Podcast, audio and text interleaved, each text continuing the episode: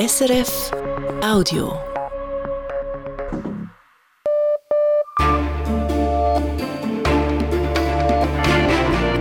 Radio SRF Echo der Zeit mit Simon Hulliger. Unsere Themen am 19. Februar. Zur Schau gestellte Einigkeit, die Bilanz der Sicherheitskonferenz in München. Ist der Krieg gegen die Ukraine Putins Krieg oder ist es auch der Krieg der russischen Gesellschaft? Ich denke, es greift zu kurz und verfälscht auch die Lage, wenn man sagt, es sei Putins Krieg. Es ist jetzt nicht so, dass die Breite der Gesellschaft fanatisch für den Krieg brennt, aber es ist so, dass die Breite der Gesellschaft apathisch ist und sich nicht äußert. Die Russlandkennerin Gesine Dornblüt im Echo-Gespräch. Dann die Grenze zwischen Irland und Nordirland, der Knackpunkt bei der Umsetzung des Brexit. Steht das Nordirland-Protokoll nun vor einem Durchbruch? Und Werbung für ein Konzert erlauben, Werbung für ein Getränk hingegen nicht. In Genf stimmen die Stimmbürgerinnen und Stimmbürger über kommerzielle Plakatwerbung im öffentlichen Raum ab. Eine Vorschau im Echo der Zeit. Die Münchner Sicherheitskonferenz geht heute zu Ende. Sie war ein dreitägiges Spitzentreffen von Staats- und Regierungschefs, Ministerinnen, Parlamentarierinnen, Militär- und Geheimdienstchefs. Es gab intensive Diskussionen, aber auch heftige Konfrontationen. Und immer wieder hörte man die Bekräftigung des Durchhaltewillens bezüglich der Unterstützung der Ukraine. Fertig Steiger zieht eine Bilanz dieses Treffens mit Botschafter Christoph Heusgen, dem Vorsitzenden der Münchner Sicherheitskonferenz. Letztes Jahr, kurz nach der Sicherheitskonferenz, ist Russland eingefallen in die Ukraine. Danach war viel von einer neuen Ära, von einer Zeitenwende die Rede. Was spürt man jetzt dieses Jahr hier auf der Sicherheitskonferenz davon? Man merkt diese Zeitenwende insofern, als wir hier angesichts dieses brutalen russischen Angriffs sehen, dass die internationale Gemeinschaft zusammenhält. Ich glaube, dass Wladimir Putin geglaubt hat, dass er eine bessere Ausdauer hat als wir Europäer, dass in Amerika dann auch irgendwann die Bereitschaft sinkt, weiter so viel Waffen an die Ukraine zur Verfügung zu stellen. Was ich jetzt sehe hier bei dieser Konferenz, und wir hatten ja die amerikanische Vizepräsidentin hier, wir haben eine große Delegation aus dem Kongress, Republikaner und Demokraten, dass sie alle zusammenstehen, dass der transatlantische Schulterschluss ganz eng ist und ich sehe, dass diese Zeitenwende insofern weiter fortgesetzt wird, als hier die Ukraine von beiden Seiten des Atlantiks tatkräftig mit Waffen, mit Wirtschaft, mit humanitärer Hilfe weiter unterstützt wird. Die Menschen wissen, dass ein Sieg Putins eben hieße, dass dieser Konflikt nicht beendet wird, sondern weitergeht, dass letztlich Zelensky die europäische Freiheit verteidigt. Sie erwarten also nicht, dass man hier im Westen, die wir weit weg sind vom Kriegsgeschehen, viel eher kriegsmüde sein werden als die Russen? Das ist Teil der Zeitenwende, dass wir den Menschen erklären, was die Notwendigkeit jetzt ist, dass wir die Ukraine unterstützen, nicht um der Ukraine willen, sondern um unser Selbst willen. Das muss immer wieder erklärt werden. Aber ich bin immer wieder erstaunt, wie die Menschen, wenn man es ihnen erklärt, auch sagen, ja, wir müssen weiter die Ukraine unterstützen. Es kann nicht angehen, dass Wladimir Putin mit dieser brutalen, bestialischen Art und Weise, wie seine Streitkräfte vorgehen. Und die amerikanische Vizepräsidentin hat ja gesagt, das sind Kriegsverbrechen, das ist ein Verbrechen gegen die Menschlichkeit. Ich sehe nicht, dass wir auch auf absehbare Zeit zu einem Nachlassen der Unterstützung für die Ukraine kommen. Sie waren zuvor deutsche Botschafter bei der UNO, hatten mit allen UNO-Mitgliedländern zu tun. Nun gibt es Dutzende, die nicht bereit sind, für die Ukraine und gegen Russland einzutreten. Inwieweit ist das ein Problem? Das ist eine große Herausforderung. Wir haben diese, diesen transatlantischen Schulterschluss und ich habe schon als Botschafter bei den Vereinten Nationen gemerkt, dass wir sehr viel mehr Aufmerksamkeit dem globalen Süden widmen müssen. Und wir haben die Konsequenz insofern gezogen, als wir jetzt eine große Anzahl von Vertretern aus Ländern des globalen Süden hier nach München eingeladen haben. Wir führen den Dialog mit den Ländern des globalen Südens, um ihnen zu erklären, dass es hier nicht darum geht, um den einen Ost-West-Konflikt, einen Konflikt zwischen USA und Russland, Europa und Russland, sondern hier geht es um die Verteidigung der regelbasierten Ordnung, der UNO-Charta, der Allgemeinen Erklärung der Menschenrechte. Und das ist eine globale Ordnung. Und deswegen müssen wir darin zusammenstehen zwischen dem globalen Süden und hier dem Norden. Wir müssen zusammenstehen und diesen Zivilisationsbruch Einhalt gebieten. Das ist nicht einfach. Wir müssen die Sorgen der Länder des globalen Süden ernst nehmen, aber mit einer etwas intensiveren Arbeit. Und das müssen wir über das Jahr hinaus machen. Da sind sich die Amerikaner und wir uns einig wird es, glaube ich, gelingen, auch die globalen Süden mäßig zu überzeugen, dass hier auch ihre Interessen berührt sind. Putin ist ja nicht bereit, irgendeine Lösung zu anerkennen, die mit dem Völkerrecht übereinstimmen würde. Sehen Sie im Moment überhaupt Spielraum für Deeskalation, für Friedenssuche? Die Chinesen haben ja jetzt hier einen Vorschlag zumindest angekündigt. Ja, das habe ich gehört. Ich bin mal gespannt. Sie müssen wissen, dass China auch das sogenannte Budapester Memorandum von 1994 unterschrieben haben, wo sie auch die territoriale Integrität und Souveränität der Ukraine unterstützt haben. Und ein Vorschlag, der von Ihnen kommt, kann nur sein, dass Sie auch das wieder bestätigen. Da bin ich mal gespannt, ob Präsident Xi das macht. Bisher sehe ich eher, dass er von der Krise profitiert. Und wissen Sie, Senator McCain, ein gern gesehener und regelmäßiger Gast der Münchner Sicherheitskonferenz hat schon vorhergesehen, dass irgendwann Russland zur Tankstelle Chinas wird. Auf dem Weg sind wir und das ist in Chinas Interesse. Also sehr viel erwarte ich mir nicht von einem chinesischen Vorschlag. Christoph Heusgen, er ist Vorsitzender der Münchner Sicherheitskonferenz. Die Fragen stellte Fredrik Steiger. Und jetzt zur Nachrichtenübersicht mit Lukas Siegfried. Die Länder der Europäischen Union sollen gemeinsam Munition beschaffen, die sie dann an die Ukraine weitergeben können. Die EU arbeitet an einem entsprechenden Verfahren, sagte der EU-Außenbeauftragte Josep Borrell an der Sicherheitskonferenz in München. Einen entsprechenden Vorschlag hatte Estland eingebracht. Die estnische Regierungschefin Kaja Kallas sprach von einem ähnlichen Vorgehen wie bei der gemeinsamen Beschaffung von Corona-Impfstoff. Mit Blick auf den großen Munitionsbedarf müssten die Produktionskapazitäten schnell ausgebaut werden, so Kallas. Russland verfeuere an einem Tag so viele Artilleriegranaten, wie in Europa in einem Monat produziert würden. Schwedens Ministerpräsident warnt davor, dass Finnland früher in das Verteidigungsbündnis NATO aufgenommen werde als sein eigenes Land. Aus strategischen Gründen sollten beide Staaten gleichzeitig aufgenommen werden, sagte Ulf Christasson der Zeitung Financial Times. Andernfalls würde die sehr enge militärische Zusammenarbeit zwischen Schweden und Finnland deutlich komplizierter. Nach dem russischen Angriff auf die Ukraine vor einem Jahr haben die beiden Länder einen NATO-Beitritt beantragt. Dem müssen alle Mitglieder des Bündnisses zustimmen. Allerdings stellt sich die Türkei momentan gegen einen Beitritt Schwedens. Nach den Erdbeben in der Türkei und Syrien brauchen allein in Syrien mehrere Millionen Menschen Hilfe. 8,8 Millionen Menschen seien in Syrien von den Folgen der Erdbeben betroffen, sagt eine Vertreterin der UNO. Inzwischen ist ein Konvoi der Hilfsorganisation Ärzte ohne Grenzen ins Erdbebengebiet unterwegs. Mehrere Lastwagen hätten von der Türkei aus die Grenze zu Nordsyrien passiert, heißt es. Zuvor hatte der Direktor des Welternährungsprogramms kritisiert, dass das syrische Regime Hilfslieferungen blockiere.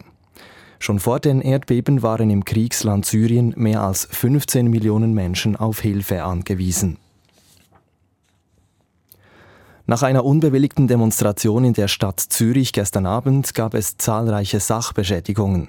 In den Stadtkreisen 3 und 4 seien an diversen Geschäften Scheiben eingeschlagen worden, sagt die Polizei.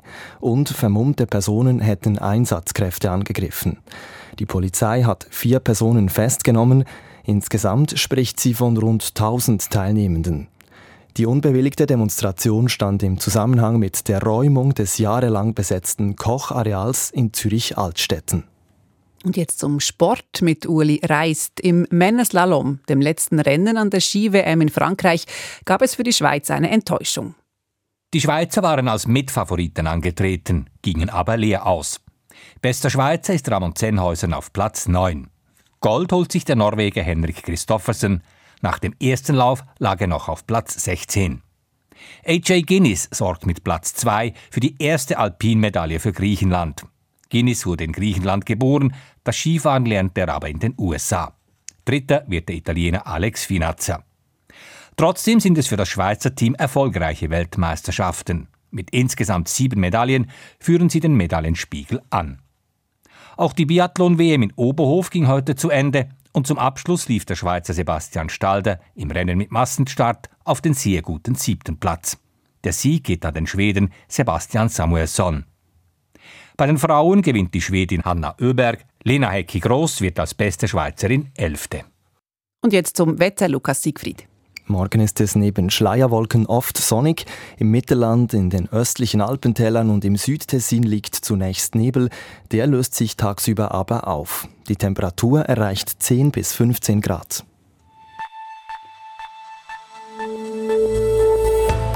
Echo der Zeit auf Radio SRF. Bei uns geht es weiter mit Traumata in der russischen Gesellschaft, die noch immer nachwirken. Mit ehemaligen britischen Premierministern, die dem aktuellen das Wirken erschweren. Mit Werbung im öffentlichen Raum, die in Genf zum Politikum wurde, und mit Serbien, wo Moskau-Treue und Putin-Gegner zusammentreffen. Dies der Schauplatz der Sendung International heute auf Radio SRF 1 oder jederzeit auch als Podcast. Der russische Angriffskrieg auf die Ukraine dauert nun schon fast ein ganzes Jahr. Das Leid in der Ukraine ist immens. Zu Beginn gab es in Russland noch Proteste gegen diesen Krieg, doch mittlerweile scheinen diese verstummt. Welche Rolle spielt die russische Gesellschaft in diesem Krieg? Diese Frage ging die Journalistin Gesine Dornblüt nach. In ihrem aktuellen Buch beschreiben sie und ihr Kollege Thomas Franke Begegnungen mit Menschen in Russland in den letzten 30 Jahren und zeichnen nach, wie sich die Gesellschaft entwickelt hat. Ich wollte von ihr wissen, ist dieser Angriffskrieg ein Krieg Putins oder ist es auch ein Krieg der russischen Gesellschaft? Ich denke, es greift zu kurz und verfälscht auch die Lage, wenn man sagt, es sei Putins Krieg. Es ist jetzt nicht so, dass die Breite der Gesellschaft fanatisch für den Krieg brennt, aber es ist so, dass die Breite der Gesellschaft apathisch ist und sich nicht äußert dass sie wahrscheinlich lieber ohne Krieg leben würde, dass sie aber auch den Krieg akzeptiert und als angeblich notwendig erachtet, nämlich um Russland zu verteidigen. Es ist einfach so, dass die Propaganda, die sehr, sehr stark ist und sich über die letzten Jahre verbreitet hat, die Menschen glauben macht, Russland werde angegriffen von außen und müsse sich verteidigen gegen angebliche Faschisten. Und das fällt leider auf fruchtbaren Boden. Sie zitieren in Ihrem Buch den Oppositionspolitiker Dmitri Gutkov, der den Russinnen und Russen 2019 zurief, geht auf die Plätze, geht auf die Straße, sonst kommen sie und holen euch. Euer Sofa ist euer Sarg. Warum denn diese Passivität? Warum ist diese Gesellschaft so geworden? Ich denke, es gibt eine tiefe Überzeugung, politisch überhaupt nichts bewirken zu können. Das ist wirklich eine Abkoppelung von der Politik.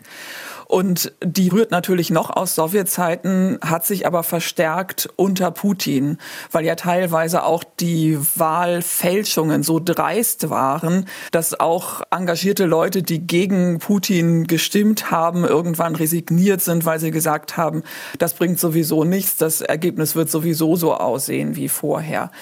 Und dann kommt natürlich viel dazu aus der Vergangenheit. Die Gesellschaft ist tief traumatisiert, noch aus Sowjetzeiten. Das sind Enkel von Opfern und Enkel von Tätern, manchmal beides. Und diese Traumata, die wirken sich auch in der Art aus, dass die Menschen glauben, unbewusst, es sei einfach auch besser, Stille zu halten und nichts zu kritisieren. Also die Verbrechen der Stalinzeit, die wurden nie aufgearbeitet und die Traumata, die wirken nach, sagen Sie. Absolut, das ist richtig. Es war zwar erlaubt, zunehmend über die Opfer zu reden, aber es wurde nie klar benannt, wer eigentlich die Täter waren. Der Täter war der Staat. Die einzigen, die das wirklich benannt haben, zum Beispiel die historische Organisation Memorial, die wurde verboten. Und dazu kommt, dass auch heute ja sich in der Gesellschaft der Eindruck verfestigt hat, dass Gewalt ein opportunes Mittel ist und dass Gewalt nicht geahndet wird. Wir haben Gesetzlosigkeit, zum Beispiel Beispiel in der Armee, wir haben es in dem Strafvollzugssystem, wir haben es auch im häuslichen Bereich, wo eben Gewalt als legitimes Mittel gesehen wird. Und häusliche Gewalt gibt es nicht nur in Russland, gibt es auch in der Schweiz, gibt es in Deutschland. Wir haben hier alle drei Tage einen Femizid. Das ist schlimm, aber anders als in Deutschland wird in Russland eben das nicht geahndet und es wurde sogar häusliche Gewalt entkriminalisiert und zur Ordnungswidrigkeit herabgestuft. Sie haben anfangs gesagt, die Menschen in Russland möchten vermutlich auch lieber keinen Krieg. Gab es denn in Russland nie eine Antikriegsbewegung? Es gab keine, die diesen Namen verdient.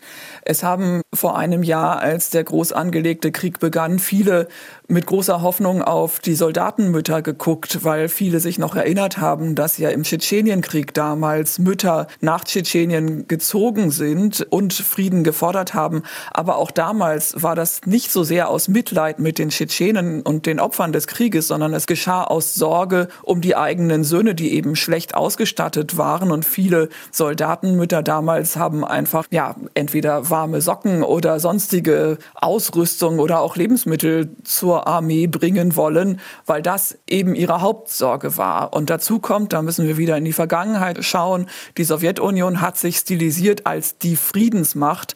Und das war natürlich verlogen, wenn wir uns anschauen, was die Sowjetunion in Afghanistan zum Beispiel gemacht hat. Aber dieser Slogan von der Friedensmacht und die Russen wollen keinen Krieg, das hält sich eben bis heute und das hält sich zum Teil auch in westlichen Gesellschaften.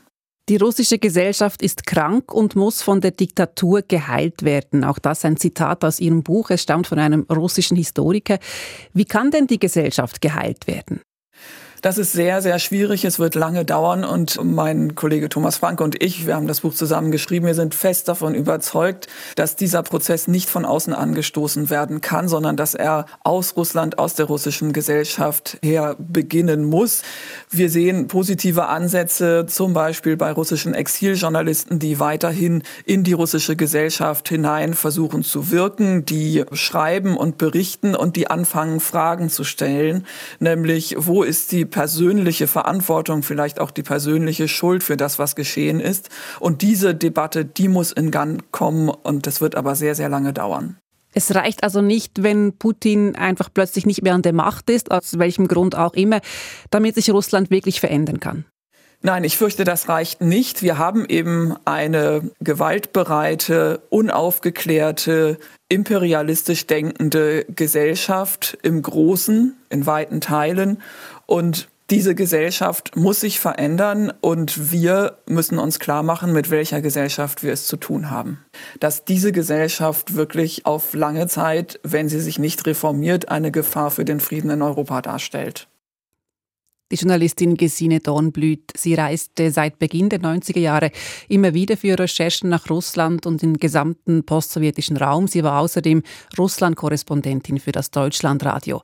Ihr aktuelles Buch heißt Jenseits von Putin. Sie hat es gemeinsam mit dem Journalisten Thomas Franke verfasst.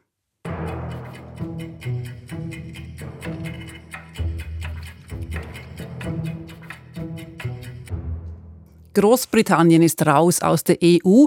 Aber eine wichtige Frage ist noch immer ungelöst. Wie soll der Brexit zwischen Nordirland und Irland umgesetzt werden? Nordirland als Teil des Vereinigten Königreichs, Irland als Teil der EU. Das sogenannte Nordirland-Protokoll sollte den Brexit regeln, ohne dass zwischen den beiden Ländern eine harte Grenze entsteht. Zu fragil ist die Lage in der ehemaligen Bürgerkriegsregion. Nordirland soll darum Teil des europäischen Binnenmarktes bleiben. Doch bislang ist es noch keinem britischen Premier gelungen, dieses Protokoll umzusetzen. Der Widerstand, insbesondere von den pro-britischen Protestanten, den Unionisten in Nordirland, war zu groß. Nun gibt es aber offenbar Bewegung. Der britische Premier Rishi Sunak reiste am Freitag nach Nordirland und präsentierte dort den Parteien ein angepasstes Nordirland-Protokoll. Was genau dort drin steht, ist noch nicht bekannt. Ich bin verbunden mit Großbritannien-Korrespondent Patrick Wülse. Wie waren denn die Reaktionen auf den Besuch von Sunak in Nordirland? Ja, alle Parteien haben Sunaks Besuch begrüßt. Geteilter Meinung war man jedoch über das, was er im Gepäck mitgebracht hatte. Das angepasste Nordirland-Protokoll, soweit wir das kennen, mit massiv vereinfachten Warenkontrollen zwischen Großbritannien und Nordirland, wurde von der republikanischen Sinn Féin-Partei begrüßt. Den Ansprüchen der pro-britischen Unionisten genügen die Anpassungen aber offenbar nicht. Alles, was für sie nach Grenze oder europäischem Gerichtshof klingt, ist für sie schlicht unverdaubar und das haben sie am Freitag auch laut und deutlich gesagt. Das tönt also doch nicht so danach, als würde ein Durchbruch kurz bevorstehen. Nein, mit Brexit-Prognosen gewinnt man keinen Blumentopf, aber es ist so, dass die britischen Medien und Regierungsquellen auch heute am Sonntag orakeln, dass es nächste Woche, vielleicht sogar am Dienstag zu einem Durchbruch kommen könnte, sollte und dann wäre das leidige Thema dann endlich vom Tisch. Und das wünscht sich übrigens nicht nur die britische Regierung, sondern gemäß aktuellen heutigen Umfragen auch die große Mehrheit der nordirischen Bevölkerung. Die pro-britischen Unionisten haben in Nordirland bloß einen Wähleranteil von 25 Prozent. Warum können sie dennoch den gesamten Prozess blockieren? Es ist der Mechanismus im Friedensabkommen von Karfreitag, der sieht vor, dass die Republikaner und die Unionisten die Macht teilen, das heißt gemeinsam eine Regierung bilden müssen zu Friedenszwecken, aber seit über einem Jahr und bereits auch vorher boykottieren die Unionisten diesen Prozess, weil ihnen eben das Nordirland-Protokoll nicht passt. Das heißt, der politische Alltag ist in Nordirland seither blockiert oder anders gesagt, die Unionisten halten die nordirische Bevölkerung in politische Geiselhaft. Heute hat sich nun auch noch der ehemalige Premier Boris Johnson eingemischt und Sunak davor gewarnt, zu große Konzessionen gegenüber der EU einzugehen. Was will er mit diesem Querschlag bewirken? Also ich würde das als Warnschuss interpretieren. Der Brexit hat Johnson ja einst an die Macht gebracht. Konzessionen gegenüber Brüssel lehnt er immer strikt ab. Er drohte bereits während seiner Amtszeit ja das Protokoll notfalls einfach einseitig umzuschreiben, abzuändern.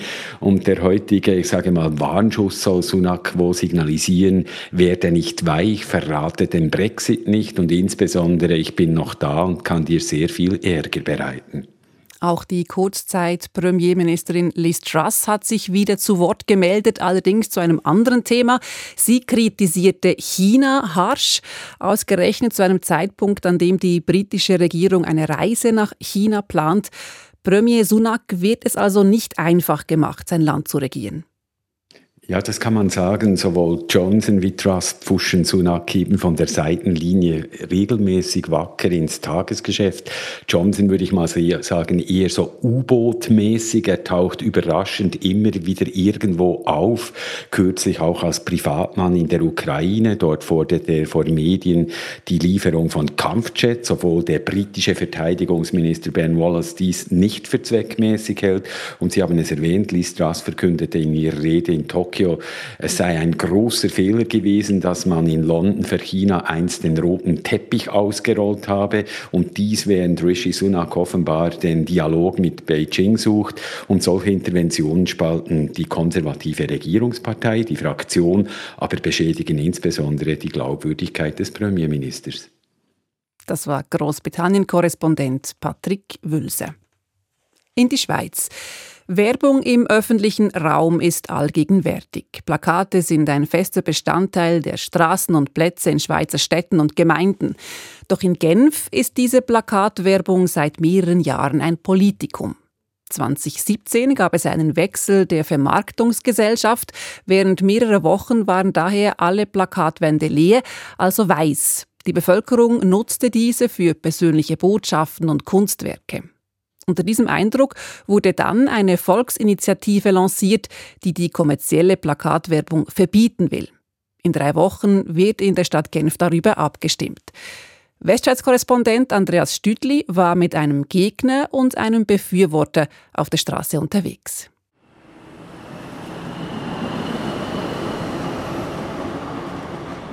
Die große Mehrheit der 3000 Plakatwände in der Stadt Genf wird schon heute für die Kultur genutzt. Die kommerziellen Plakate sind in der Minderheit. François Mireval von der SP wird dennoch rasch fündig. Zwei Plakate für Teigwaren und Gemüse sind im Stadtzentrum zu sehen. C'est des grands magasins, la grande distribution. Je ne vais pas donner les noms des magasins. Voilà, qui vendent des produits alimentaires. Ces affiches-là seraient interdites si l'initiative gagne. Wenn das Genfer Stimmvolk diese Initiative Zero Pub, auf Deutsch Null Werbung, annehmen würde, müssten diese Plakate weg.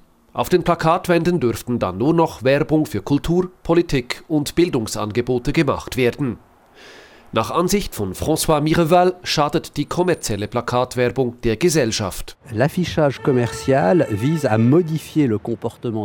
Die kommerzielle Werbung will unser Verhalten ändern. Wir sollen mehr kaufen, wir sollen zu viel essen oder Güter, die wir nicht brauchen, kaufen oder sie führt sogar zur Verschuldung. Ça incite à la suralimentation et même au surendettement. Ganz anderer Meinung ist Alain Misri von der Stadt Genfer Mitte-Partei. Ich bin vollkommen dagegen, weil ich bin gegen Zensur und ich bin gegen Verbot. Ich glaube, dass der freie Willen von den Leuten in der Schweiz hoch genug, um denen zu vertrauen. Sie dürfen schauen, ob sie wollen das kaufen, das machen oder das nicht kaufen. Und ich vertraue vollkommen die Leute und unsere Gesellschaft. Misri sitzt im Komitee gegen die Initiative. In der Debatte in Genf prallen völlig gegensätzliche Ideologien aufeinander.